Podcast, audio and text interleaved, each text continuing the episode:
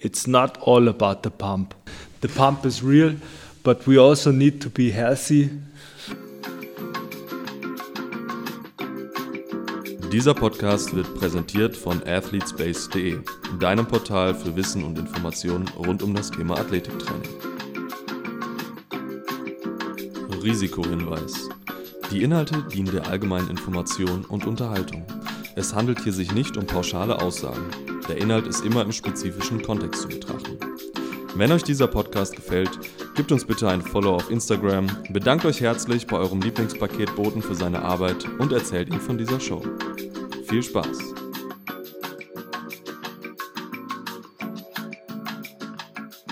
Das ist so geil. Ich habe äh, dieses Total Recall, das die, die Autobiografie von Arnold Schwarzenegger, habe ich mir auf Audible geholt.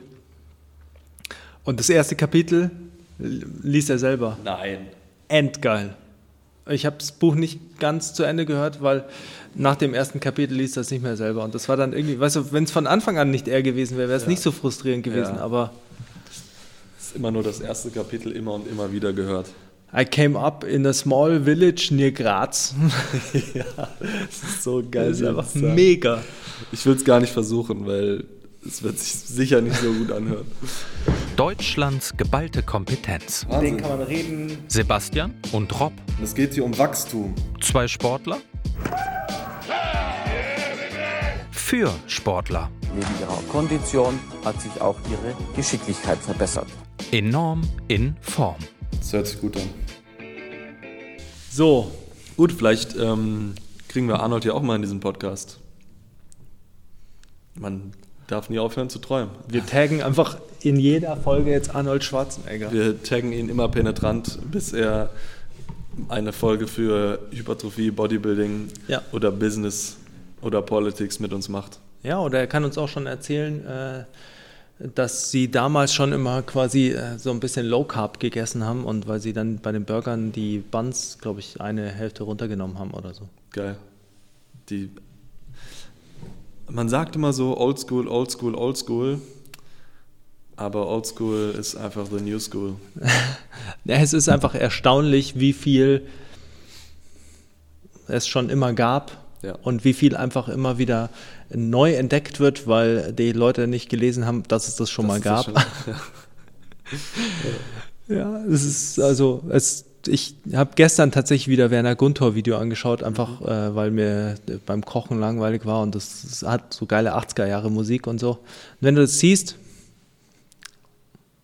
was davon ist gerade im Moment nicht populär und äh, dann, wenn du aber drüber nachdenkst, es ist tatsächlich, also weil die Amis ja auch voll drauf abgehen quasi, was die da gemacht haben und wenn du das in, den, in der sportwissenschaftlichen Literatur in Deutschland, Europa, so 80er Jahre äh, liest, 90er Jahre, das sind lauter Methoden, die da halt stehen. Ja, also ich finde gerade so die deutsche, deutsche Sportwissenschaft wird ja gerne mal von vielen so belächelt oder ja. man weiß nicht, keine Ahnung, dass Schmidt-Bleicher ein Babbo ja einfach ist. Und Mega.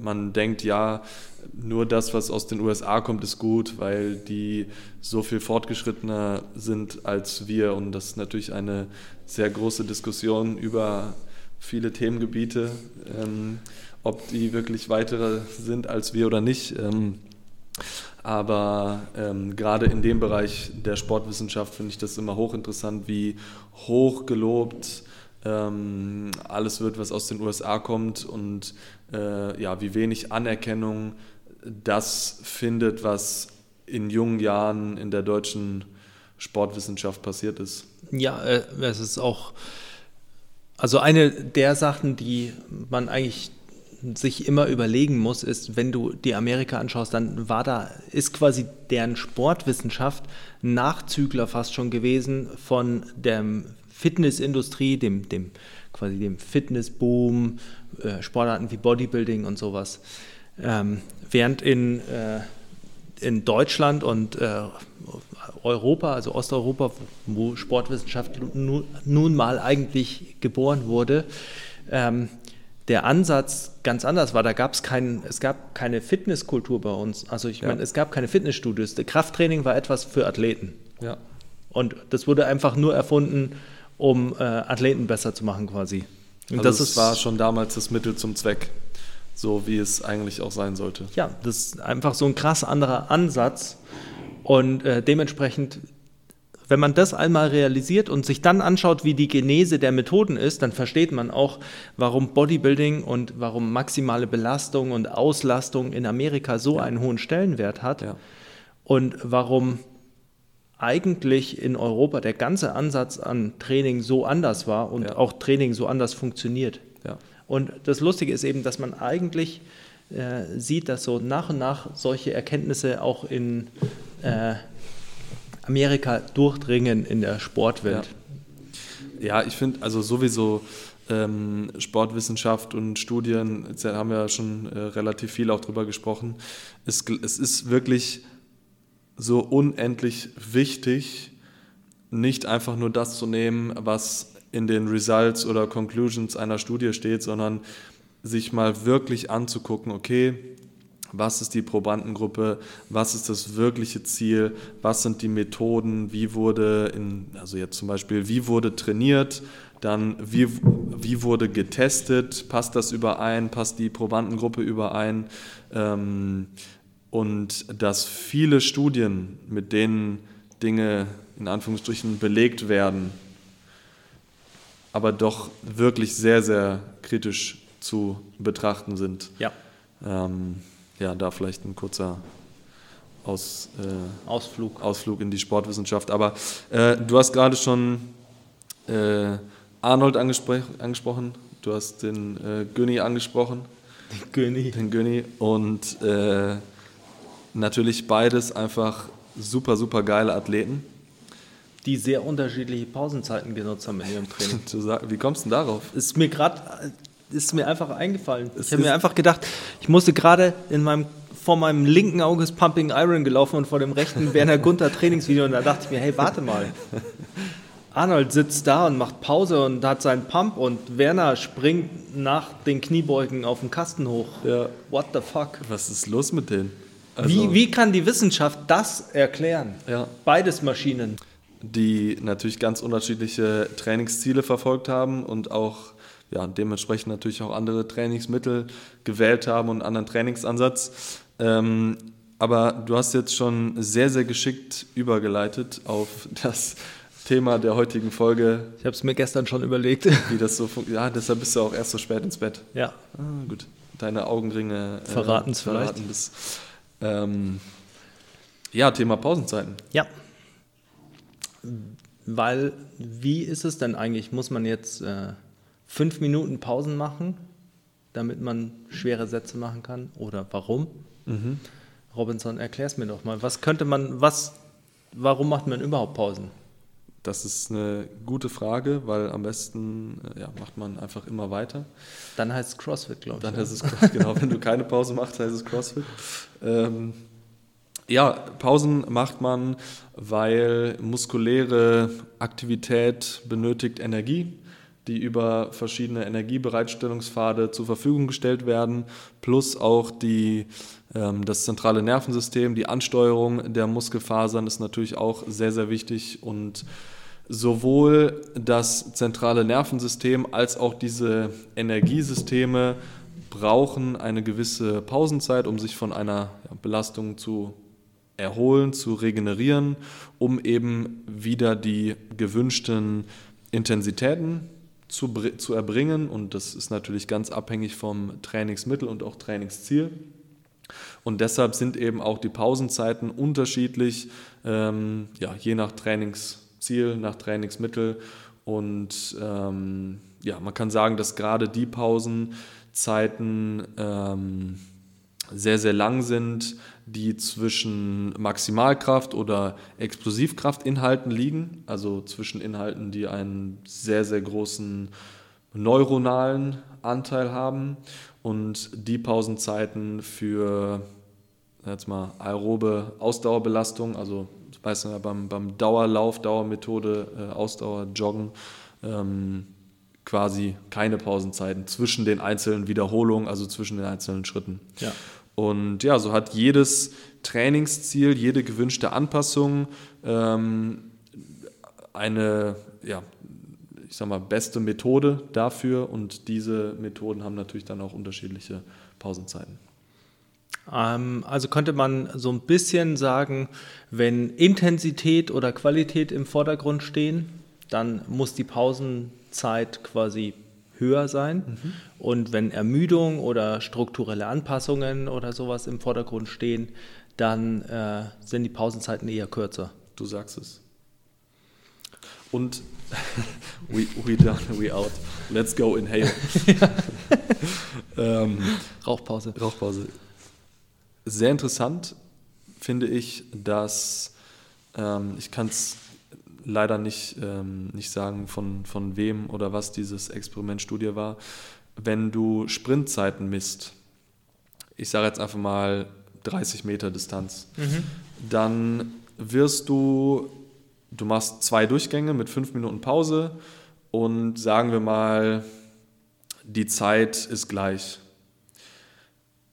Im dritten oder vierten beziehungsweise fünften Durchgang wird deine Zeit besser sein, mhm. wenn du diese fünf Minuten Pause natürlich einhältst, was mhm. einfach daran liegt, dass dein zentrales Nervensystem quasi angeregt wird und diese Anregung über oder diese Anregung ähm, sticht die gleichzeitige Ermüdung aus, wodurch die Leistung sich verbessert. Ja. Steht bei äh, Zatjorski, Deutscher Leichtathletikverband, ich habe es im Bücherregal. Danke. Deutscher Leichtathletikverband, einen, glaube ich, also so ein schwarz-orangenes Buch, ich glaube 70er, 80er Jahre.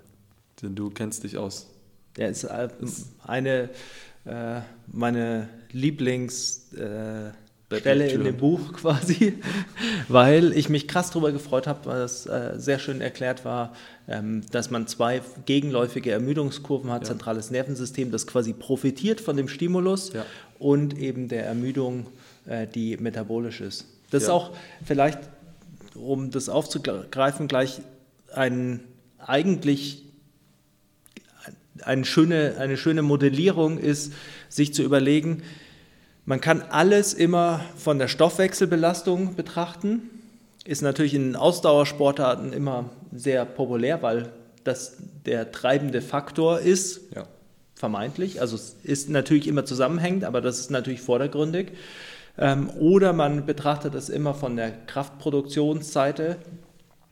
Und wenn man Pausenzeiten betrachtet, dann kann man eben zum einen sehen, man braucht die Aktivierung des Nervensystems, ähm, quasi um Kraft zu produzieren. Und zum anderen kann man eben auch sehen, welche Stoffwechselbereiche brauchen wie lange Pause und welche taxiere ich. Also ATP, wie lange braucht es, um zu regenerieren? Dann, wie lange brauche ich quasi, um meinen, äh, jetzt ganz grob gesagt, meinen Laktatspiegel zu senken? Also, wenn ich meine anaerobe Glykolyse nutze. Ja. Ähm, und dann kann man die Pausenzeiten im Prinzip sich eben modelliert so vorstellen, als wenn ich äh, meinen Stoffwechsel belasten will, dann äh, halte ich die Pausen so kurz, dass dieses System, das ich taxieren will, immer wieder belastet wird. Ja. Bedeutet auch, wenn ich eben meinen, äh, auch wenn es nur sehr bedingt äh, zu trainieren ist, aber wenn ich meine ATP-Leistung, also äh, die quasi schnelle Bereitstellung und Regeneration trainieren will, dann habe ich kurze Bouts und habe dann wieder eine äh, längere Pause, dann wieder eine kurze Pause, damit ich genau ja. in diesem Stoffwechsel halt auch arbeite. Genau, also ganz, ganz kurze, hochintensive Belastungsphasen, die eben diesen Stoffwechselweg beanspruchen und dann die dementsprechend sehr, sehr lange Pause. Ja. Ähm, genau, worauf ich gerade auch nochmal hinaus wollte, ich habe ja in diesem Beispiel jetzt gesagt, diese 5-Minuten-Pause. Ja.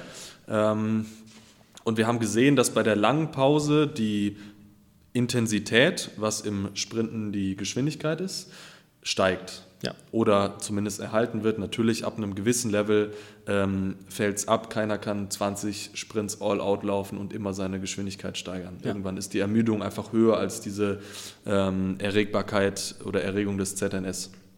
Auf der anderen Seite aber, wenn ich genau das gleiche Training mache, ich sage jetzt mal 8 mal 30 Meter und die Pausen aber nur 90 Sekunden lang sind, dann werde ich vielleicht in den ersten beiden Sprints genauso schnell sein wie mit den fünf Minuten längeren Pausen, aber danach wird meine Leistung deutlich, deutlich abfallen, weil die kurzen Pausenzeiten meine, meine objektive Intensität, also die Geschwindigkeit negativ beeinflussen. Ja.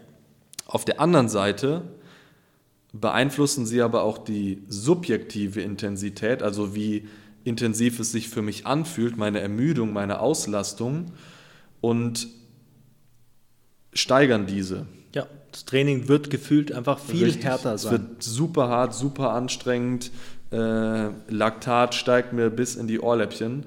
Und natürlich ist das ein, ein subjektiv sehr, sehr intensives, sehr, sehr anstrengendes Training. Aber meine objektive Leistungsfähigkeit leidet halt darunter, weil sowohl mein, ähm, weil die Ermüdung das zentrale Nervensystem übersteigt und auch meine Energiegewinnungspfade einfach nicht ähm, genug Zeit bekommen, um sich zu erholen. Und deshalb ist es so wichtig, dass ähm, ein Workout so beeinflusst werden kann von den Pausenzeiten. ja. Und deshalb ist das eine ganz, ganz wichtige Variable, über die ähm, ja, wir heute sprechen möchten. Und man kann Pausenzeiten intra-Rap sehen, also zwischen den einzelnen Wiederholungen und aber auch intra-Set, also zwischen den einzelnen Sätzen. Ähm, ich denke, intra-Set ist so die gängigste Betrachtung ähm, und intra-Rap sind dann ja, spezifische Trainingsmethoden, wie zum Beispiel ein Cluster-Training, wo du einen Satz, der aus neun Wiederholungen besteht, in drei Wiederholungsblöcke, also dreimal drei Wiederholungsblöcke aufteilst. Ja. Und dann halt zwischen diesen dreien immer ein bisschen Ein Pause machst. bisschen, also du hast dann zum Beispiel drei Wiederholungen, 20 Sekunden Pause, Ja. drei Wiederholungen, 20 Sekunden Pause. Hintergrund oder Idee des Ganzen ist ja, dass du mehr Gewicht benutzen kannst, als du es für neun Wiederholungen machen kannst und da sieht man auch wieder quasi diese Modellierung. Das, wa- was machst du?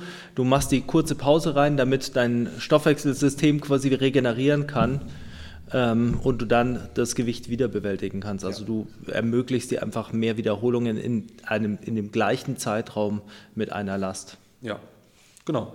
Und ja, wie du auch vorhin schon angesprochen hast, denke ich, kann man es relativ gut zusammenfassen, wenn du eine Anpassung im zentralen Nervensystem erreichen möchtest, also Beispiel Maximalkraft, Explosivkraft, ähm, ja, maximale Geschwindigkeit im Sprint, dann würde man sehr viel Pause machen. Kann man das zusammenfassen in Minuten, drei bis fünf? Normalerweise drei bis fünf, ja. Ja, in dem Bereich ungefähr. Wenn du eine Anpassung im Stoffwechselbereich schaffen möchtest, natürlich ist das jetzt nur sehr, sehr oberflächlich, dann würdest du die Pausenzeiten eher gering halten, gerade wenn es in dem aeroben Bereich stattfindet. Ähm, wenn du einen Hypertrophie-Reiz haben möchtest, also Muskelaufbau, gehen variable Pausenzeiten. Ja. Da geht beides, weil Muskelaufbau das Resultat aus verschiedenen ja, Reizen ist, zum Beispiel aus dem, aus dem Reiz der, der mechanischen Spannung. Ja. Und mechanische Spannung wird dann erzeugt, wenn man viel Gewicht bewegt Ja. Oder halt eine, eine hohe Geschwindigkeit, hohe äh, ZNS-Komponente.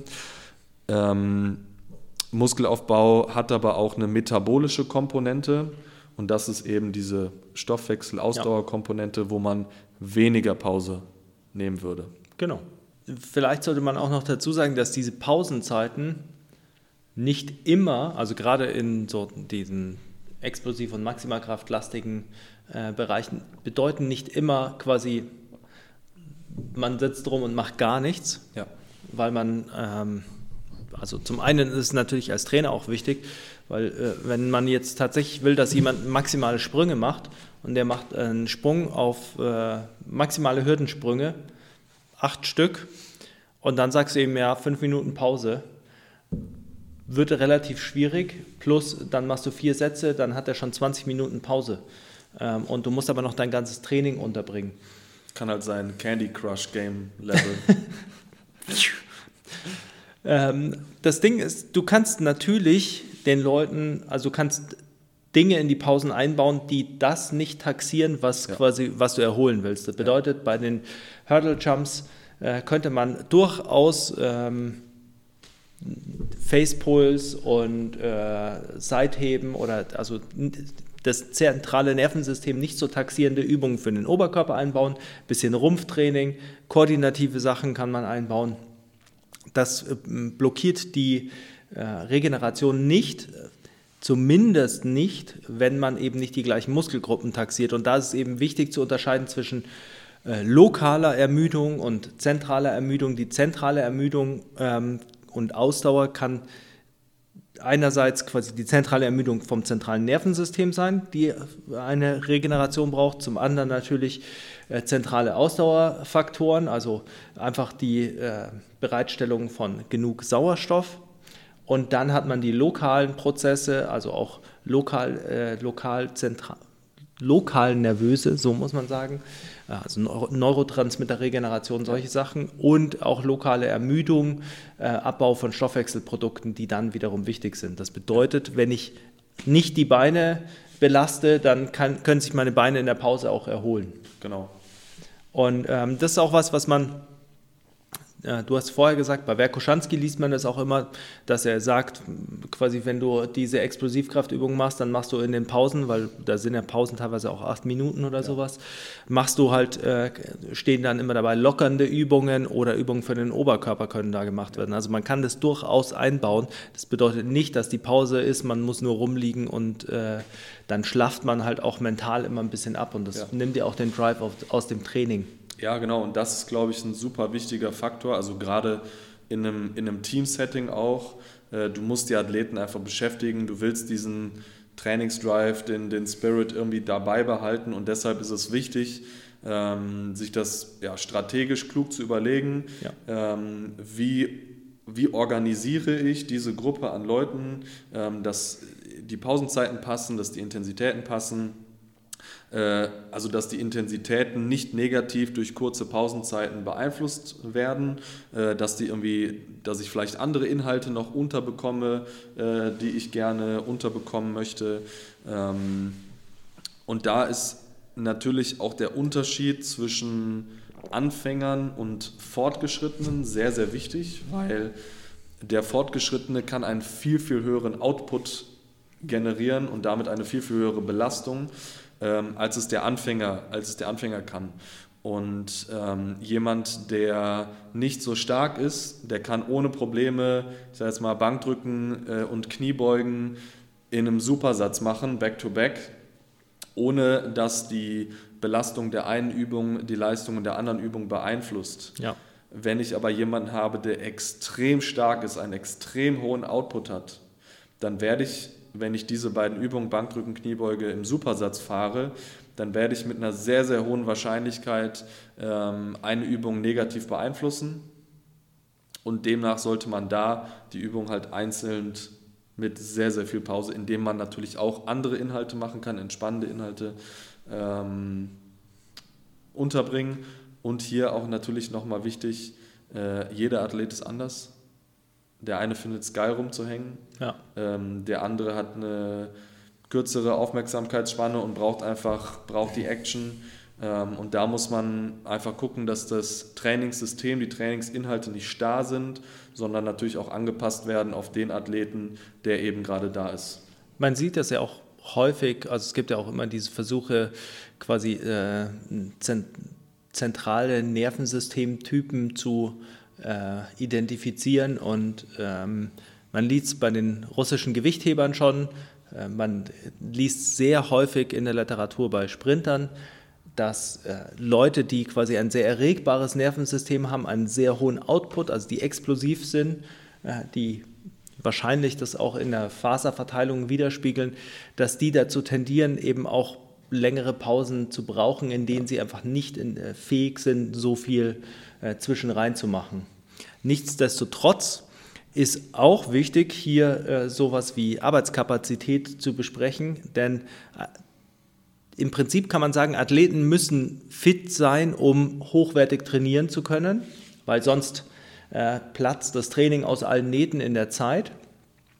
Und ähm, es verbessert natürlich auch die Erholung von den Belastungen. Das bedeutet, ähm, wenn wir zurückkehren zu Werner Guntor und äh, alle darauf abgehen, dass man sieht, wie er in einer Turnhalle erst äh, 10 Sekunden oder 15 Sekunden isometrische Viertelkniebeuge hält, dann die Hantel abwirft, dann die äh, Treppe hochspringt, dann die Treppe runterspringt und direkt übergeht in Hurdle Jumps und die auch noch rausballert, dann ist das beeindruckend und zeigt auch, was für eine Arbeitskapazität er hat. Denn er macht ja alles mit einer hohen Qualität. Ja. Das bedeutet, jemand, der keine hohe Arbeitskapazität hat, also der auch nicht fit ist, also auch in dem Fall quasi eine aerobe Grundfitness hat, der wird die 15 Sekunden äh, Kniebeuge halten, die Hantel abwerfen, kurz schnaufen, sich dann zusammenreißen, dann versuchen, auf der Treppe nicht auf die Fresse zu fallen. Und das ist keine kleine Treppe. Das ist keine kleine Treppe. Dann äh, die Treppe irgendwie runterhüpfen und dann äh, wahrscheinlich äh, an der ersten Hürde hängen bleiben. Also ja. damit man diese Dichte schafft an hochintensiven Reizen, muss man eben auch fit sein. Und das könnte man als Arbeitskapazität Zität zusammenfassen. Ja. Und das gilt auch durchaus für, für Kraftsportarten, also auch im Powerlifting kann man sagen, dass äh, dieses typische Bild davon, dass ein Powerlifter nicht keine Grundfitness haben muss, äh, nicht richtig ist, weil es natürlich die Pausenzeiten negativ beeinflusst. Also der muss mehr Pausen machen, als es eigentlich notwendig wäre. Wenn man diese mehr Pausen machen muss, wird das Training immer länger und man kann einfach nicht äh, eine unbegrenzte Zeit den Fokus halten. Ja. Und so hat man dann einfach praktische Fähig äh, oder praktische Interaktionen von bestimmten Aspekten im athletischen Training, die Pausenzeiten mit beeinflussen, die weggehen einfach nur von dieser äh, strikten Betrachtung irgendwie äh, Hypertrophie sind 90 bis 120 Sekunden, Maximalkraft sind äh, drei bis fünf Minuten. Ja, also wie du schon gesagt hast, das sind Aspekte wie Fokus halten, das sind auch Aspekte wie Körpertemperatur ja. erhalten, was, was super wichtig ist. Also wenn du über eine längere Zeit, wenn wir einen Wettkampf haben und du hast fünf, 15 Minuten Pause, ja. ähm, bis du wieder auf die, auf die Bühne oder auf den Platz musst, dann ist es ein, ein, wichtiges Attribut, wenn du es schaffst, in dieser Zeit deine Körpertemperatur zu erhalten mit möglichst wenigen externen Mitteln, also, ja. ne, also ohne zu viel Jacke oder Decke. Ähm, das ist auch, muss ich kurz einwerfen, das ist auch genau ein Punkt, den Charlie Francis äh, bespricht in der quasi Notwendigkeit oder in seiner Begründung der, des Einsatzes von Tempo-Runs für Sprintern, ja. weil er sagt, die Kapillarisierung ist sehr wichtig, da die äh, Temperatur äh, intramuskulär erhöht bleiben kann bei den langen Pausen, die man eben braucht im ja. Sprinttraining und gleichzeitig auch die Nervenleitgeschwindigkeit ja abhängig ist von äh, der Temperatur. Ja. Und dementsprechend ist es halt wichtig, je, je, quasi besser durchblutet du bist, desto besser kannst du die äh, Temperatur halten und kannst dann die notwendigen Pausen machen. Also eigentlich eine äh, auf den ersten Blick absurde Verknüpfung. Ja. Ja, und also je weiter fortgeschritten du bist, je mehr du Experte bist, desto wichtiger wird das Thema natürlich auch, dass du so Sachen wie einen, also für die Power-Sportarten sowas wie ein Fasershift, was natürlich auf dem sehr, sehr extrem ähm, Top-Level natürlich auch durch sowas beeinflusst werden kann, dass du natürlich darauf achtest und wer, wer auf diesem Level ist, da ist Training auch kein Spaß mehr. Nein.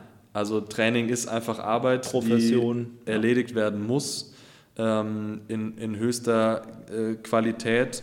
Und ähm, da ist es einfach wichtig, dass man als, ja, als professioneller Sportler einer Sportart ähm, das auch verinnerlicht, dass it's your fucking job. Und es gibt eben Dinge, die zu regeln, zu tun sind, um sich selber zu schützen einerseits und natürlich auch die Leistung zu erbringen. Und da gehört auch sowas zu wie jetzt einfach mal fünf Minuten absitzen. Aber es ist auch primär so bei den äh, bei Sportarten, die Fasershift, also in denen so Sachen wie Fasershift eine große Rolle spielen.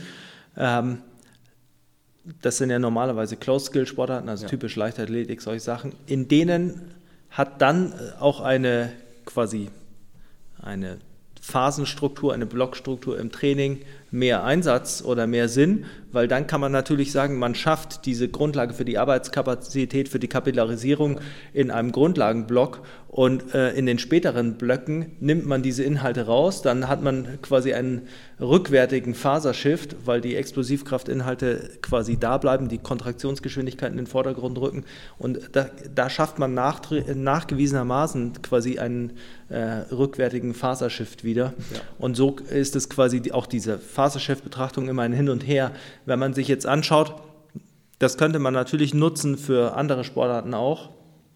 Aber das Problem ist, bei diesen Sportarten hat man immer das äh, normale Training noch, das natürlich den Fasershift mit beeinflusst. Ja.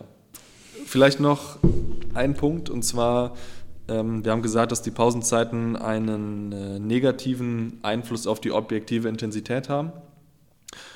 Das Ganze kann man auch ganz bewusst steuern.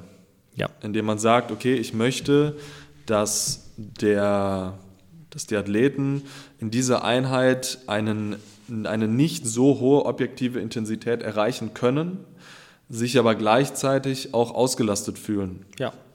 Und dann reguliere ich die Pausenzeiten ganz bewusst runter, um einen negativen Einfluss auf die objektive Intensität zu erhalten, aber gleich, gleichzeitig auch das, das Gefühl zu vermitteln, dass ähm, das eine anstrengende Trainingseinheit war, die ähm, förderlich ist. Ja, äh, kann man zum Beispiel auch für Deloads nutzen ja.